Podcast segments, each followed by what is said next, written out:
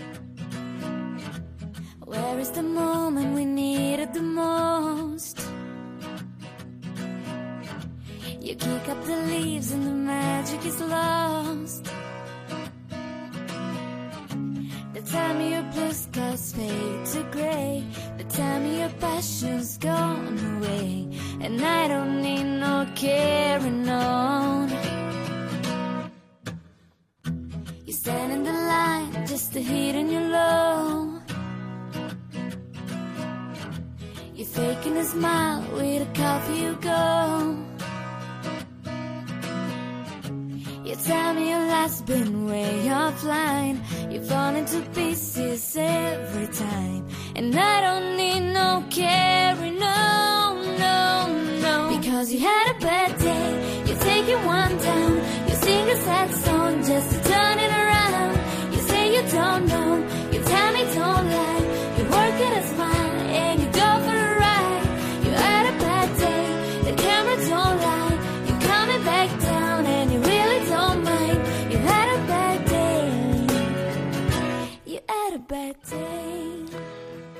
Buenas noches a todos, bienvenidos un sábado más a estas horas, a las 9 de la noche, a la liturgia de la semana, aquí en Radio María. Nos encontramos en este sábado en el que estamos terminando, o hemos terminado ya, la memoria de Santa Mónica, la madre de San Agustín, en este día de agosto, en este día 27 de agosto, en el que la Iglesia ha mirado a la madre de aquel santo eh, por cuya conversión tanto pidió, ¿verdad? Por cuya conversión tanto pidió y tanto acompañó. Pues eh, estamos en este programa mm, dispuestos a entrar en la liturgia de la semana vigésimo segunda del tiempo ordinario. Esta semana que vamos a comenzar o que estamos comenzando ya, pues eh, en estas primeras horas del domingo eh, y que nos va a llevar a lo largo de toda esta semana a conocer algunos de estos de las fiestas de estos días y que nos va a llevar también este programa hoy a, a profundizar un poquito más en algunos números más del ordinario de la misa, de la ordenación general del misal romano. Hoy vamos a acercarnos al acto penitencial, ¿verdad? En este recorrido que vamos haciendo programa a programa, ¿no? un poco a saltos también acompañados por, por, las fiestas del calendario, por los tiempos fuertes, pues hoy vamos a poder dedicar este programa a, hablar del acto penitencial, de qué es eso de decir Señor, ten piedad, Kyrie eleison, ¿no? Kyrie eleison en griego, ¿no? Señor, ten piedad, ten misericordia de nosotros, ¿no? Eh, vamos a acercarnos a esto en este programa, vamos a aprovechar esta hora de estudio, esta hora de reflexión, en, este, este sábado de, finales de agosto. Vamos a aprovechar también para irnos metiendo en, la, liturgia del domingo, ¿no? para ir entrando también de alguna forma ya como preparación en la vivencia del Día del Señor, en la vivencia de, de la experiencia del Día de la Iglesia en el que somos convocados pues para hacer la memoria del resucitado. Bueno, vamos a comenzar este programa, este programa de la liturgia de la semana va a ser una hora tranquila, una hora agradable, ¿no? pues, pues mientras a lo mejor estamos haciendo la cena o, cenando ya incluso, bueno, pues qué mejor compañía que Radio María, qué mejor compañía que la liturgia de la semana en esta noche del, sábado. Un, una pequeña parada musical, continuamos aquí en Radio María.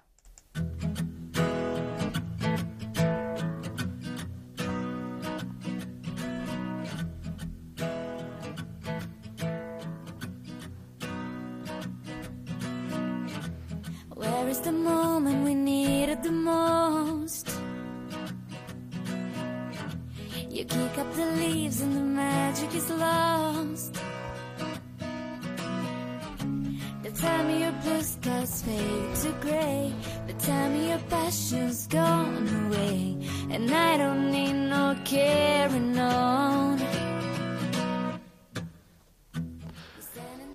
semana vigésimo segunda del tiempo ordinario. Domingo vigésimo segundo con el que inauguramos esta semana eh, en la que nos vamos a ir acercando tranquilamente a los primeros capítulos del Evangelio de Lucas. Eh. Fíjense que, hemos estado siguiendo el, Evangelio de, mm, de, Mateo durante estas semanas anteriores, pero ahora entramos en el ciclo de Lucas, en el ciclo ferial, en el ciclo de los días laborables, eh, y este es el que nos va a acompañar en estos próximos en estas próximas semanas, ya prácticamente hasta que entremos en el Adviento, fíjense, en el mes de noviembre, finales del mes de noviembre, eh, pues allí nos encontraremos con, con otra, otro nuevo ritmo. Vamos a comenzar comentando las lecturas de este domingo vigésimo segundo del tiempo ordinario, en el que Lucas 14, 7, 1, 7, 14 son los versículos que vamos a escuchar en el Evangelio. Son esos versículos en los que el Señor advierte a los discípulos de que el que se enaltece será humillado y el que se humilla será enaltecido. Les pone un ejemplo que es el que se sienta delante o atrás en la asamblea, pero no por el sitio en sí, no por el sitio en sí, que no es significativo de nada, sino por la intención con la que uno hace eso, ¿no? Bien, entonces el que se enaltece será humillado, el que se humilla será enaltecido. Esto no es un mensaje que salga de la nada, no es un mensaje que aparezca así por las buenas del Señor, sino que es un mensaje que encontramos ya en, el Antiguo Testamento. Por eso la primera lectura del libro del Eclesiástico, del capítulo 3 del libro del Eclesiástico, nos va a introducir también en este mismo tema. Humíllate, dice la lectura, humíllate, y así alcanzarás el favor del Señor. Es decir, uno tiene que tomar conciencia de, de, lo que es, ¿no? Decía Santa Teresa de Jesús, humildad es andar en verdad. ¿no? Bueno, tiene que tomar conciencia de lo que es para poder eh, entrar en, la realidad de la vida, entrar en la realidad de la relación con Dios, de la relación con los hermanos. Sin esa humildad, eh, uno se monta películas, uno se monta películas y, no vive en la realidad que es donde Dios se encuentra. Dios no se encuentra en las películas, se encuentra en la realidad de la vida, no en los, en los sueños, en las imaginaciones, sino en la realidad de la vida. Por eso la humildad es necesaria para poder hacer cualquier tipo de análisis, de, revisión, de, lo que sea. Necesitamos esa humildad. Vamos a pedirla como una eh, intención más en este domingo vigésimo segundo del tiempo ordinario. Esta humildad podemos eh, fijarnos en cómo esta humildad es necesaria también en, la celebración de la Eucaristía.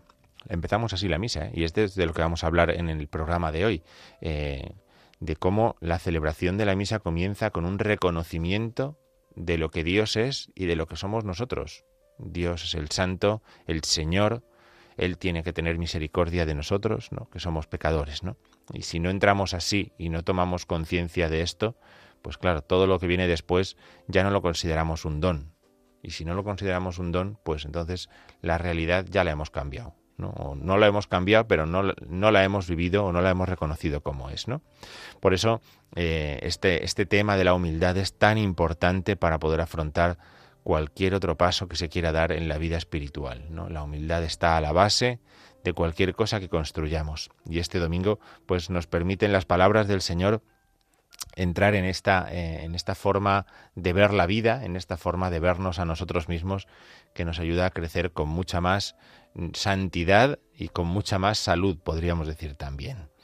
Domingo, domingo, por lo tanto, eh, en el que no vamos a poder eh, hacer la memoria de San Agustín. No, solamente la, familia, la familia agustina sí que celebra como solemnidad al obispo y doctor de la Iglesia, pero mm, el resto de la Iglesia podremos hacer una memoria de él en la plegaria eucarística, podremos tenerlo presente en nuestras intenciones de este día, ¿no? Eh, como, como, como una memoria que, que, que, es ejemplar para todos, ¿no? Pero eh, la, fiesta como tal este año se pierde, ¿no? Hemos visto cómo las memorias ante otras fiestas de mayor importancia caen, ¿no? No, no, se celebran, se pierden, ¿no? Solamente las solemnidades se trasladan a otros días más, más oportunos, pero una memoria como es San Agustín, pues se pierde este año. La unimos a Santa Mónica en este día mm, de sábado, en este 27 de agosto, y mm, bueno, pues adelante, ¿no? Porque el lunes, el lunes tenemos una fiesta, una memoria, pero una memoria de esas mm, llamativas. El lunes es el martirio de San Juan Bautista. El 29 de agosto la Iglesia conmemora el, bautismo, el martirio de San Juan Bautista. Fíjense que de San Juan Bautista celebramos su nacimiento y su martirio. De todos los santos se celebra el día de la muerte. De San Juan Bautista celebramos como una gran solemnidad además su nacimiento, que anuncia el nacimiento del Salvador.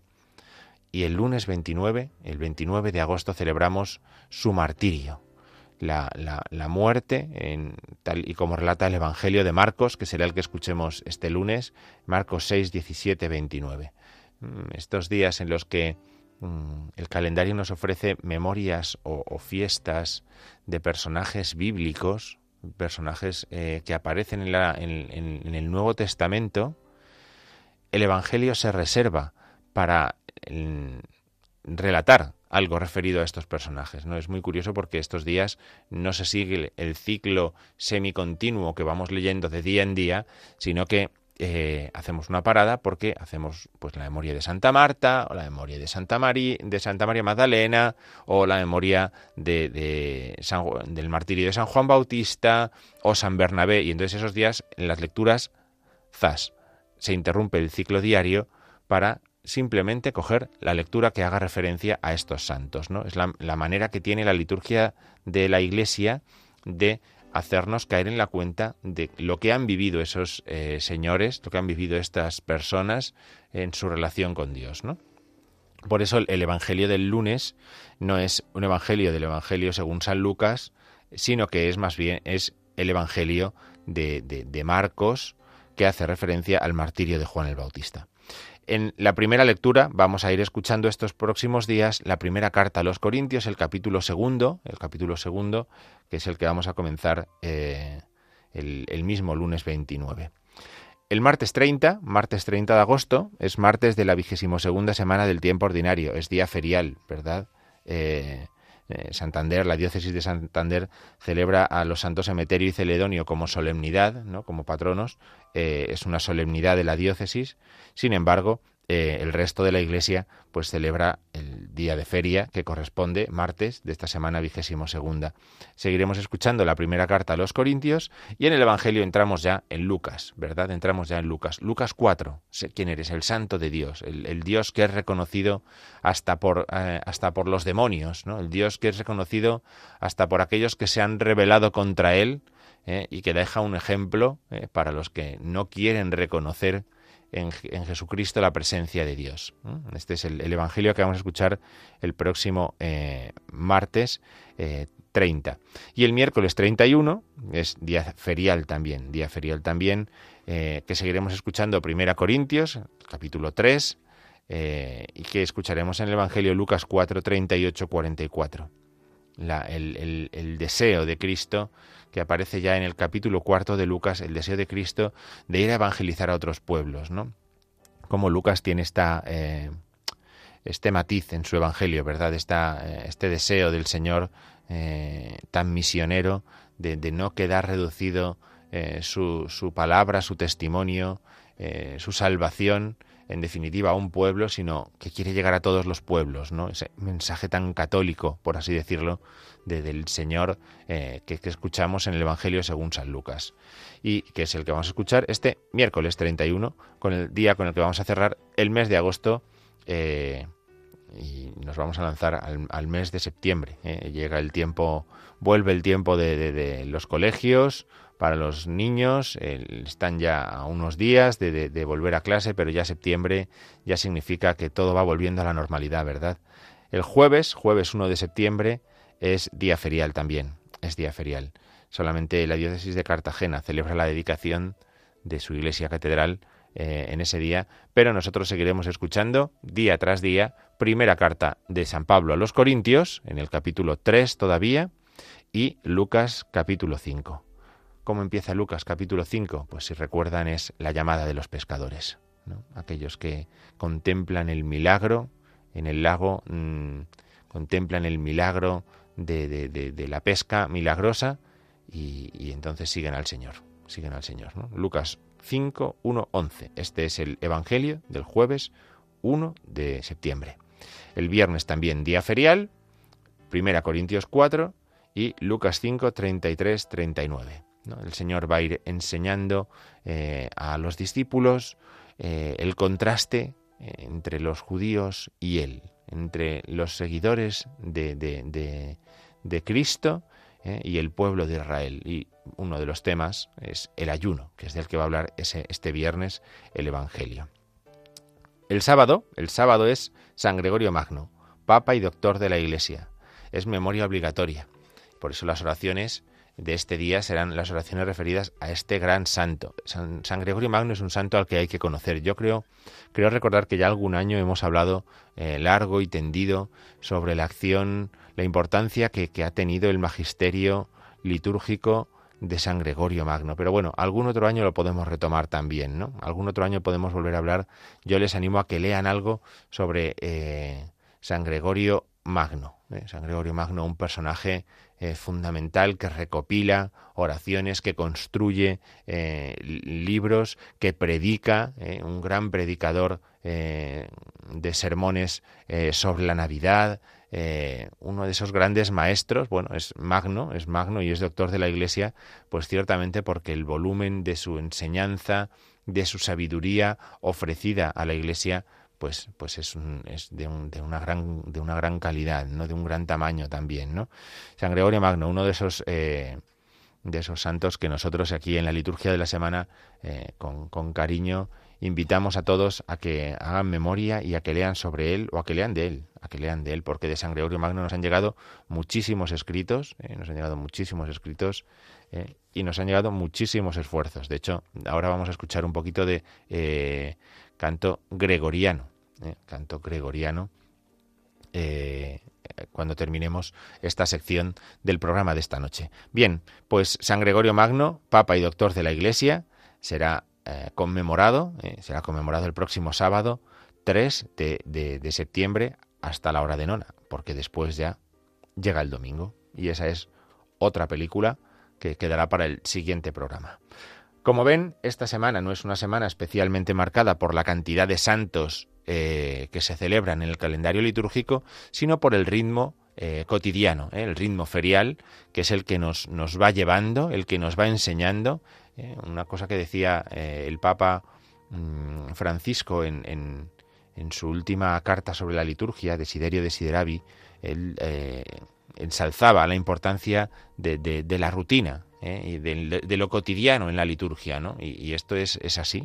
En, la sencillez de la misa cotidiana ¿eh? vamos siendo educados, ¿eh? en la sencillez de las lecturas de cada día de la palabra de Dios vamos siendo educados, vamos siendo vamos aprendiendo a seguir al Señor. Y estas lecturas son muy importantes precisamente por eso, porque nos ofrecen la oportunidad de seguir al Señor, nos ofrecen la oportunidad de ir aprendiendo del Señor mientras vamos por la acción de la gracia eh, siendo transformados por él. ¿no? Por eso eh, tenemos que aprovechar estos días eh, feriales, estos que nos llegan las semanas como esta, que salvo el lunes, pues el resto vamos a ir tiempo verde, verde, verde, verde, aprendiendo, aprendiendo, aprendiendo una palabra, otra palabra, ¿no? Sencillas enseñanzas. Esto hay que acogerlo como un gran tesoro, ¿verdad? Hay que acogerlo como un gran tesoro que se nos ofrece, porque así podemos también nosotros entrar en, en, lo que es el Señor, en lo que es seguir al Señor, en lo que es la vida de la Iglesia. Desde la, sencillez de la misa de cada día, desde la sencillez de la liturgia de la palabra de cada día. Bien, pues hasta aquí este recorrido que hemos hecho por la semana vigésimo segunda del tiempo ordinario. Hasta aquí este, eh, esta primera parte de nuestro programa de hoy, de la liturgia de la semana. Vamos a hacer una parada musical, vamos a escuchar eh, eh, ahora un poco de canto gregoriano que estábamos diciendo, ¿verdad? Porque nos vamos a meter en, en, este, en esta parte que nos queda del programa, esta parte larga todavía que nos queda del programa, nos vamos a meter a hablar hoy del acto penitencial de la misa del, del Kyrie, si nos da tiempo también. Por eso vamos a escuchar primero unos kiries eh, gregorianos, los kiries de la misa de Ángelis, ¿verdad? Vamos a escuchar a los monjes de Santo Domingo de Silos cantar los kiries de la misa de Ángelis. Pensemos por un momento eh, la, importancia que, tienen eh, todos estos cantos que, que, ahora a lo mejor tenemos un poco perdidos, la importancia que tienen porque no solamente han configurado el corazón de hombres durante generaciones y generaciones, ¿no? sino también por cómo han ido configurando eh, una espiritualidad, una forma de, reconocer la Iglesia eh, humildemente esto mismo, que si Dios viene a su encuentro, el hombre solo puede reconocerlo como Señor, como Kyrios en griego, ¿eh? como Kyrios. Él es el Señor, eh, y a Él es al que reconocemos. ¿no? Por eso, eh, hoy que vamos a escuchar unos cuantos kiries eh, en, distintas versiones en este programa, lo que vamos a hacer es mm, también convertir esta, oración que son en, en, verdadera oración nuestra también, ¿no? Kirie eleison. Kirie eleison. Vamos a escuchar de una forma armónica en, en, muchos estilos, ¿no? Bueno, pues esto es lo que vamos a hacer en el programa y esto es lo que vamos a escuchar ahora. Canto gregoriano eh, los Kiries de la misa de Ángelis, eh, cantados por los monjes del monasterio de Santo Domingo de Silos. Seguimos aquí en la liturgia de la semana en Radio María.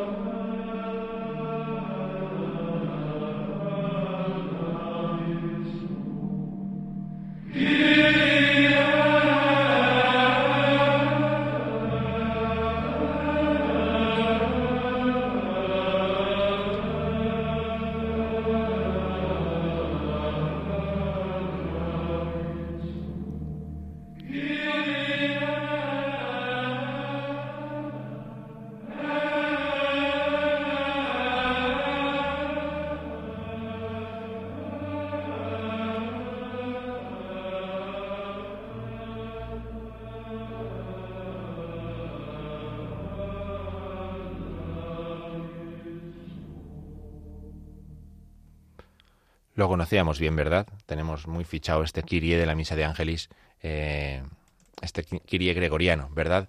Me gustaría, antes de comentar un, poquito este, este, este Kirie, eh, este pasaje que acabamos de cantar, de escuchar, eh, leerles un, un, número, un número de la última carta que ha escrito el Papa sobre la liturgia y la formación litúrgica. Eh, el Papa se ha referido en Desiderio Desideravi eh, precisamente al, deseo de que el pueblo de Dios esté formado en, aspectos de liturgia, que la formación litúrgica del pueblo de Dios es muy importante y por eso hay que potenciarla. ¿no? Entonces, bueno, pues nosotros aquí en la liturgia de la semana le alabamos el gusto, ¿eh? porque, porque estamos totalmente de acuerdo con ello y de hecho en esto es en lo que nosotros aquí en Radio María estamos empeñados también en, en este momento. ¿no?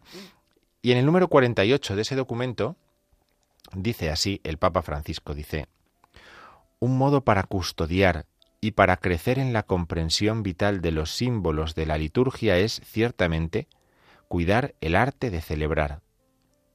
Esta expresión también es objeto de diferentes interpretaciones. Se entiende más claramente teniendo en cuenta el sentido teológico de la liturgia descrito en el número 7 de Sacrosantum Concilium, al cual nos hemos referido varias veces.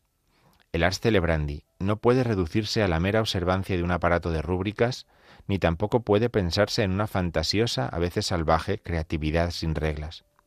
El rito es en sí mismo una norma, y la norma nunca es un fin en sí misma, sino que siempre está al servicio de la realidad superior que quiere custodiar. Eso es lo que nosotros estamos intentando con este recorrido que hacemos por el ordinario de la misa, por la ordenación general del misal romano. Es precisamente el, ayudar a celebrar a todos, no solamente a sacerdotes, sino también a laicos, a que cada uno comprenda eh, desde su vocación, desde lo que cada uno es, los ritos eh, que componen la celebración sacramental y que comprenda cómo tiene que reaccionar ante ellos, ¿no? No solamente a repetir, ¿no? De una forma más o menos pública, más o menos eh, elevada, más o menos eh, en voz alta o, menos alta, sino eh, la experiencia litúrgica que eso conlleva, la experiencia litúrgica que ahí sucede. Y porque esa es, a esa es a la que favorece el ars celebrandi, es decir, que uno sepa su sitio y, el sentido de lo que está haciendo en la celebración ayuda a que ésta pueda vivirse bien. Quería empezar con esto porque eh, con los kiries, con el acto penitencial de la misa, con el acto penitencial de la misa, tenemos la tentación muchas veces de pensar que, bueno, si hemos llegado un poco tarde no pasa nada, ¿no? Nunca pasa nada, nunca pasa nada, ¿no? Entonces, eh, eh, a misa, la misa tiene un sentido y conocerlo bien, pues nos va a ayudar a querer desear eh, en todo momento llegar sobradamente a ella. Por eso nosotros aquí en Radio María, en la liturgia de la semana, estamos empeñados en que así sea, estamos empeñados en que suceda de esta manera. Como decíamos, vamos a comentar el número 51 de la ordenación general del misal romano. Siguiendo lo que Adolfo comentó la semana pasada en este mismo programa, pues eh, vamos a comentar el número 51 eh, de la ordenación general del misal romano. El número 51 dice así, lo vamos a leer despacio. Eh, pensemos que estamos, si Adolfo nos habló del saludo al altar, del saludo a la asamblea que se ha congregado, ¿no? de la importancia que tiene esto como forma de hacerse esta asamblea que se reúne con el Señor para celebrar, el número 51 nos habla del acto penitencial de la misa. Dice de la siguiente manera. Después el sacerdote invita al acto penitencial, que tras una breve pausa de silencio, realiza toda la comunidad con la fórmula de la confesión general, y se termina con la absolución del sacerdote, que no tiene la eficacia propia del sacramento de la penitencia. Los domingos, sobre todo en el tiempo pascual, en lugar del acto penitencial acostumbrado, puede hacerse la bendición y aspersión del agua en memoria del bautismo.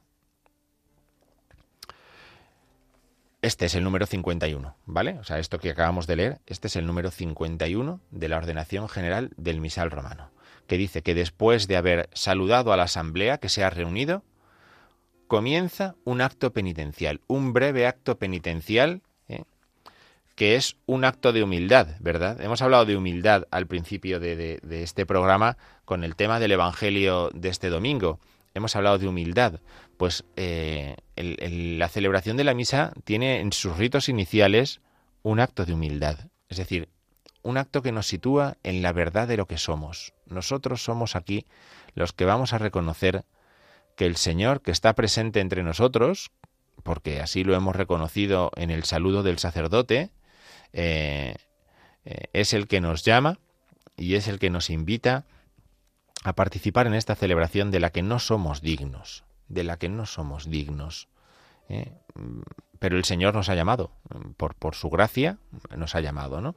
Y entonces hacemos un acto penitencial que nos ayuda a tomar conciencia, a tomar conciencia de que estamos allí por pura gracia de Dios, por puro don suyo. No, no, no, no nos lo hemos merecido, ¿eh? no nos lo hemos ganado, ¿eh? no es algo que, que, que yo por mí mismo consiga, sino que es algo a lo que el Señor me ha movido en lo más profundo de mi corazón. Así que desde ahí, pues podemos afrontar este acto penitencial, que decía el número 51, comienza con una breve pausa de silencio. Una breve pausa de silencio. ¿eh? Ese silencio es muy importante porque nos ayuda a tomar conciencia a tomar conciencia de, de, de, lo que estamos haciendo. Nos ayuda a tomar conciencia de que el Espíritu Santo tiene que hablar en nosotros ahora, en el acto penitencial y en todo lo que viene después del acto penitencial, que el Espíritu Santo tiene que hablar en nosotros, ¿no? Pero al estar este acto penitencial en los ritos iniciales, claramente lo que está es tratando de centrarnos para la celebración, de situarnos para la celebración, de ponernos en una actitud eclesial y de ponernos en una actitud eh, de acogida, de acogida de la palabra de Dios. ¿no? Esto es lo que estamos preparando. Y el silencio nos ayuda a esto. ¿no? Un día, algún día, porque nos tocará también en este recorrido todavía por la ordenación del misal romano, aparece en muchas ocasiones, hablaremos un poquito más despacio de este silencio. ¿eh? Que, bien escribe, eh, pensaba ahora, eh, por ejemplo, Romano Guardini sobre el silencio. Eh, una maravilla. ¿Cómo explica él la importancia que tiene el silencio en la celebración de la misa o como preparación también en la celebración de la misa? Bueno, pues este silencio eh, es un silencio que nos viene bien a todos. Al principio del acto penitencial es parte de este acto penitencial y por lo tanto nos ayuda, hay que aprovecharlo, eh, a tomar conciencia de que nuestro corazón tiene que estar preparado por el Señor para celebrar. Y después, realiza toda la comunidad con la fórmula de la confesión general, ¿eh? ese acto penitencial. Esa fórmula de la, de la confesión general ¿eh? no se confunde con el sacramento de la reconciliación. No, no, tiene nada que ver, o bueno, tiene que ver, pero no es el sacramento de la penitencia.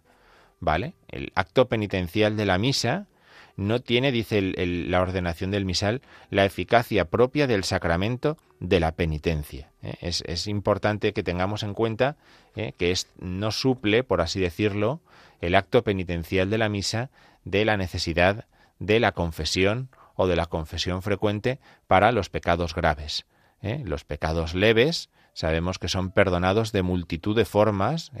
Los pecados veniales son perdonados, entre, otras, entre otros casos, con el acto penitencial. Ciertamente, este acto penitencial perdona los pecados leves, los pecados veniales. ¿eh?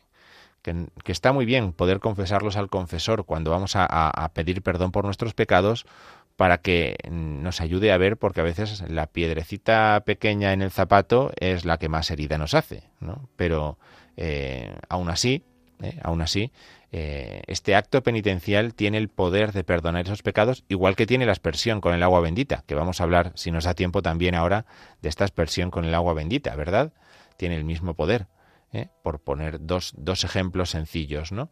Pero es para los pecados veniales, para los pecados leves, no es para los pecados graves, que esos tienen que ir siempre al sacramento de la reconciliación, al sacramento de la penitencia, ¿vale? Entonces, lo que hacemos es ese acto penitencial, con la fórmula de la confesión general.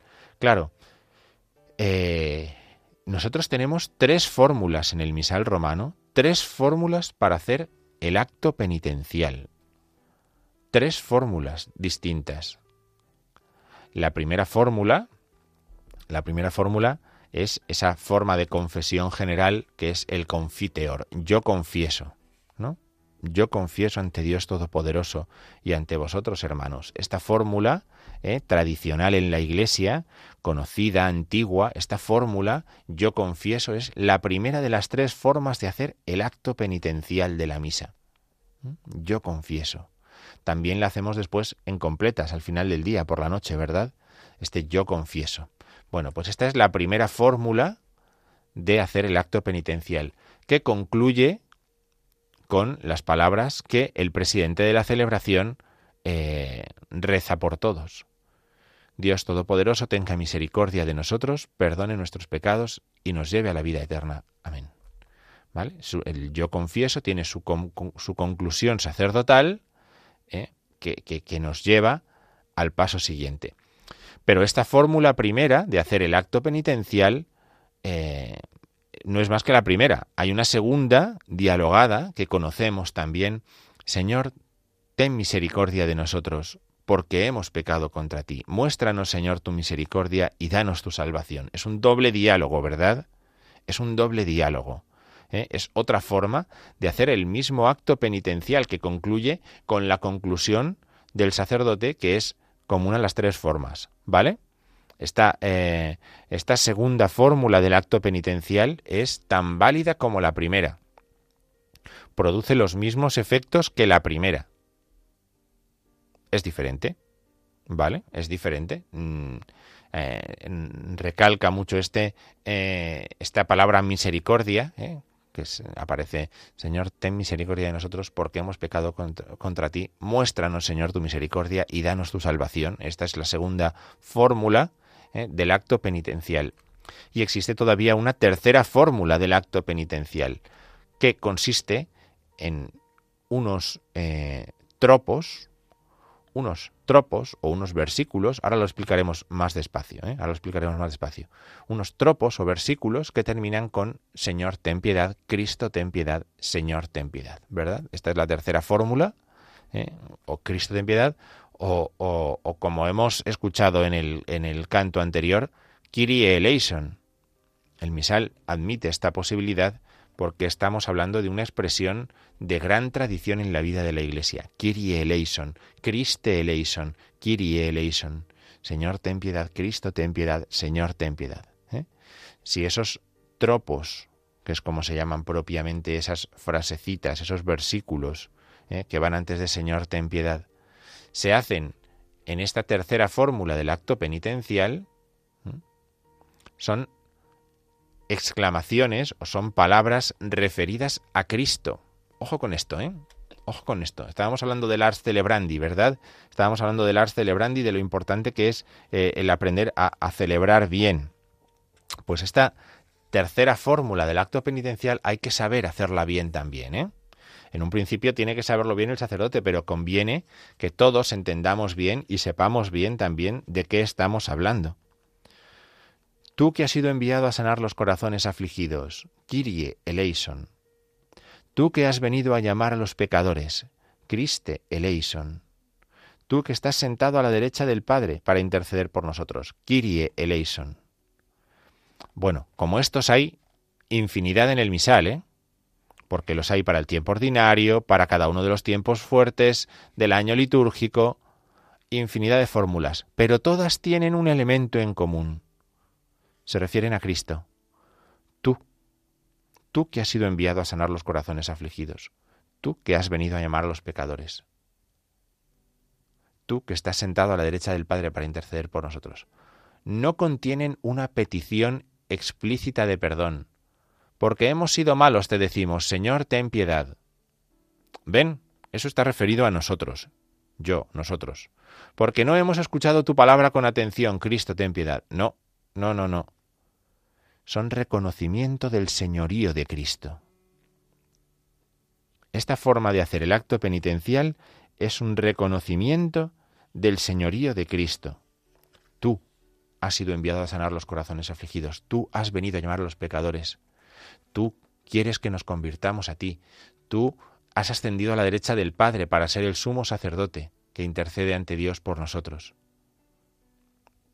Multitud de fórmulas. ¿eh? Esto hay que ir al misal y leerlas todas, porque al final son cosas que nosotros confesamos sobre Cristo, porque lo que estamos haciendo es un reconocimiento, un reconocimiento no es una confesión de nuestros pecados, sino que es un acto de confianza en Cristo. Porque tú eres quien eres, yo te puedo decir, Señor, ten piedad. Porque tú eres quien eres. Antes incluso que por lo que yo he hecho mal, es porque tú eres quien eres. En otro momento de la misa decimos nosotros, mm, no tengas en cuenta nuestros pecados, sino la fe de la Iglesia. Pues eso es lo que estamos haciendo aquí porque tú eres quien eres. ¿eh? Luego, esta tercera fórmula de hacer el acto penitencial ¿eh? no consiste en un reconocimiento de mm, tres eh, debilidades o pecados en los que nosotros hayamos podido caer, ¿no? Porque nos hemos portado mal, porque no mm, tenemos el corazón suficientemente atento a tu palabra, porque no hemos hecho lo que teníamos que hacer, porque no, no, no, no, no. Ahí no se pone el Señor ten piedad. ¿Eh? sino que son tropos, eh, afirmaciones sobre Cristo. Tú, tú y tú. Y acaban, Señor, ten piedad, Cristo, ten piedad, Señor, ten piedad. ¿Qué es lo que están buscando? Están buscando fortalecer, fortalecer la confianza que el cristiano tiene en el Señor, que la Iglesia tiene en el Señor. Y entonces lo que hace es, con humildad de corazón, lo mira a Él, lo mira a Él y le dice, Kyrie eleison. ¿Eh? Para los antiguos es, Señor, sálvanos. Tú que eres esto, tú que te has manifestado aquí ya en medio de nosotros, presente en medio de nosotros, Señor, sálvanos. ¿Eh? Es muy interesante. Bien, vamos a hacer una pequeña parada musical, porque llevo ya un rato aquí eh, hablando sin parar. Vamos a hacer una pequeña parada musical. Escuchamos otro Kyrie eleison. Este es más moderno. Este es más moderno, es otro estilo, es Arvo Part, el, compositor, el famoso compositor de, nuestros días, contemporáneo nuestro, Arvo Part, el que compone este Kyrie que vamos a escuchar ahora a continuación aquí en la liturgia de la semana.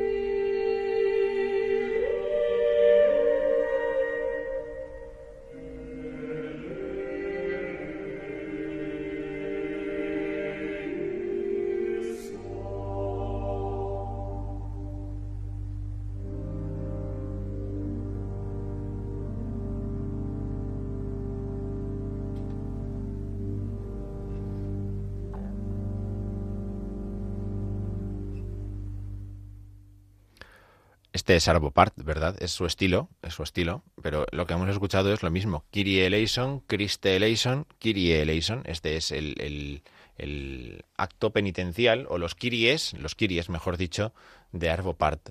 Eh, estamos hablando del acto penitencial, ¿verdad? Y alguno puede estar pensando, eh, pero, pero vamos a ver, yo es que he ido a misa toda mi vida, o muchos años, y he escuchado montones de veces al sacerdote decir seguido así, Kyrie eleison, eleison. No, Señor, ten piedad, Cristo, ten piedad, Señor, ten piedad. Muy bien. Pero eso es después.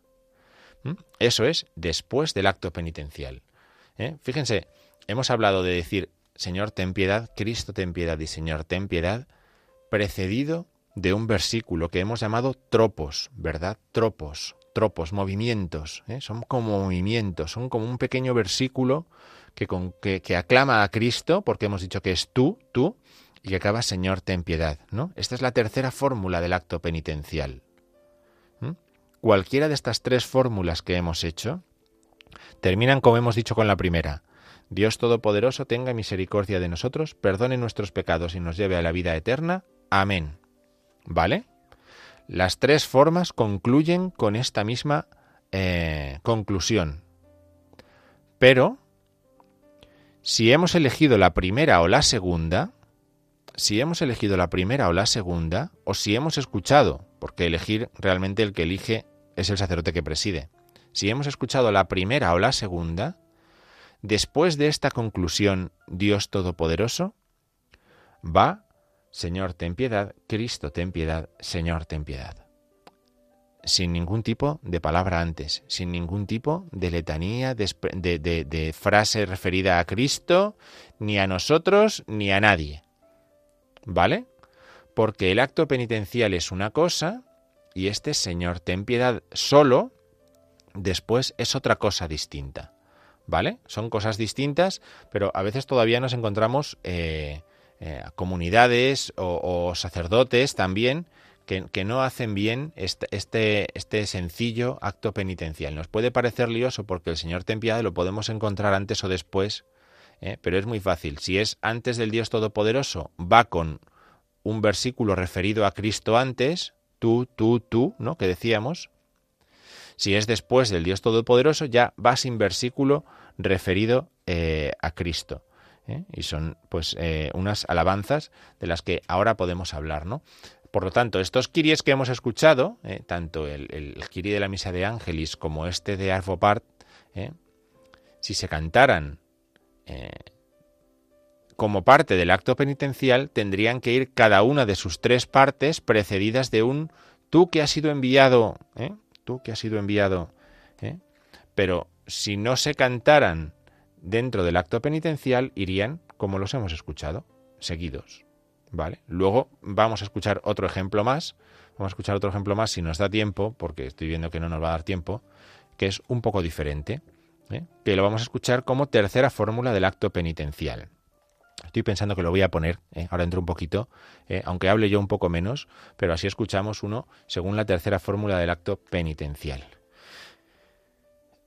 La ordenación general del misal romano nos da en el número 51 también la opción de realizar la aspersión con el agua bendita. Esta puede hacerse todos los domingos del año, excepto propiamente los penitenciales, ¿verdad? Los penitenciales.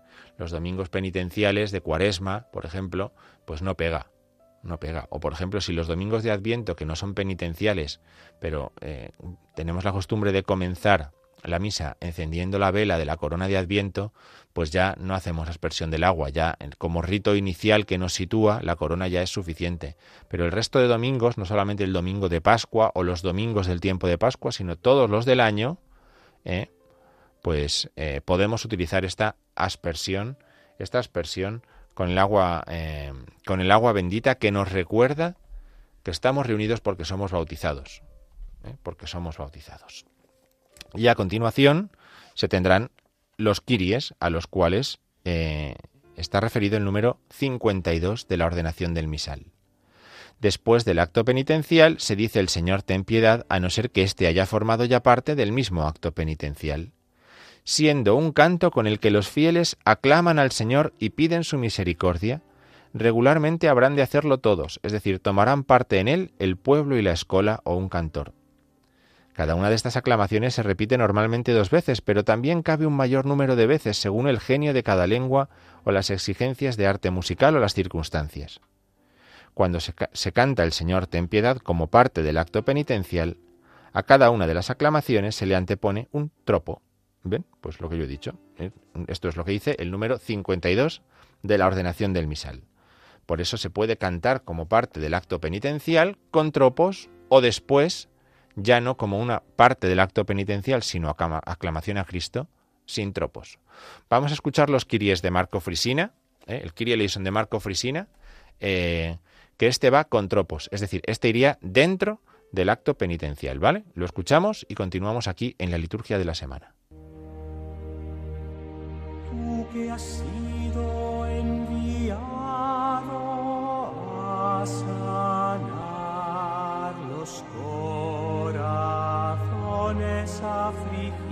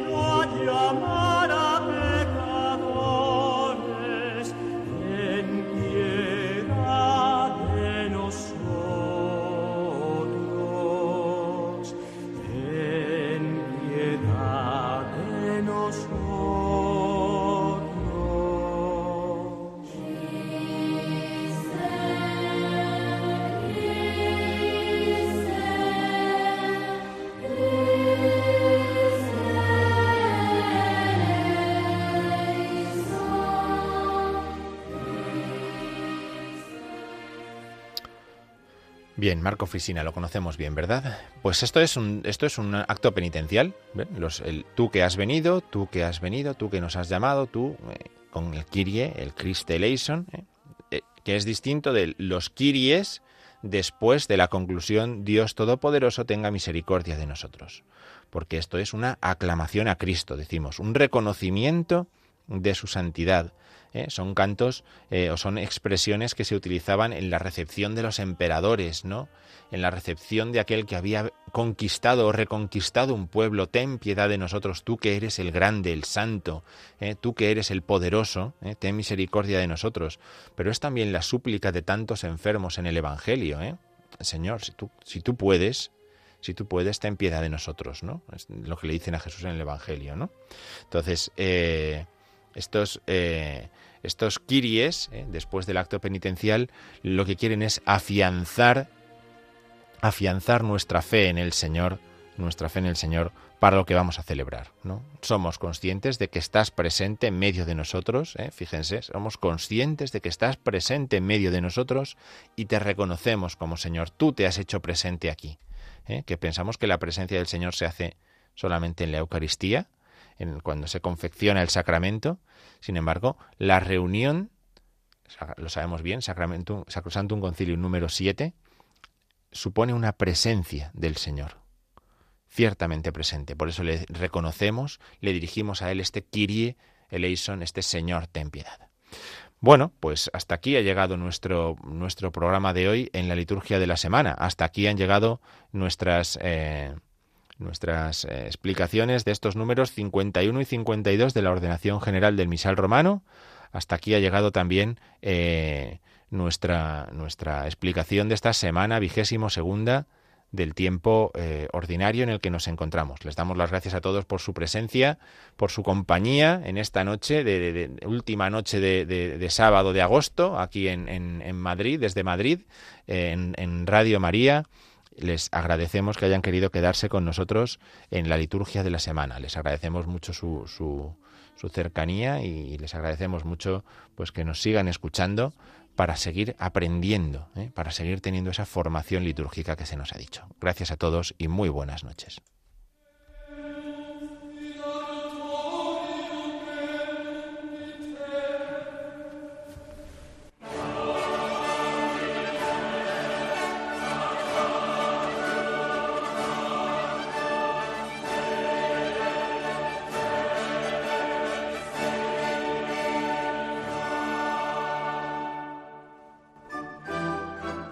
Han escuchado la liturgia de la semana con el padre Diego Figueroa.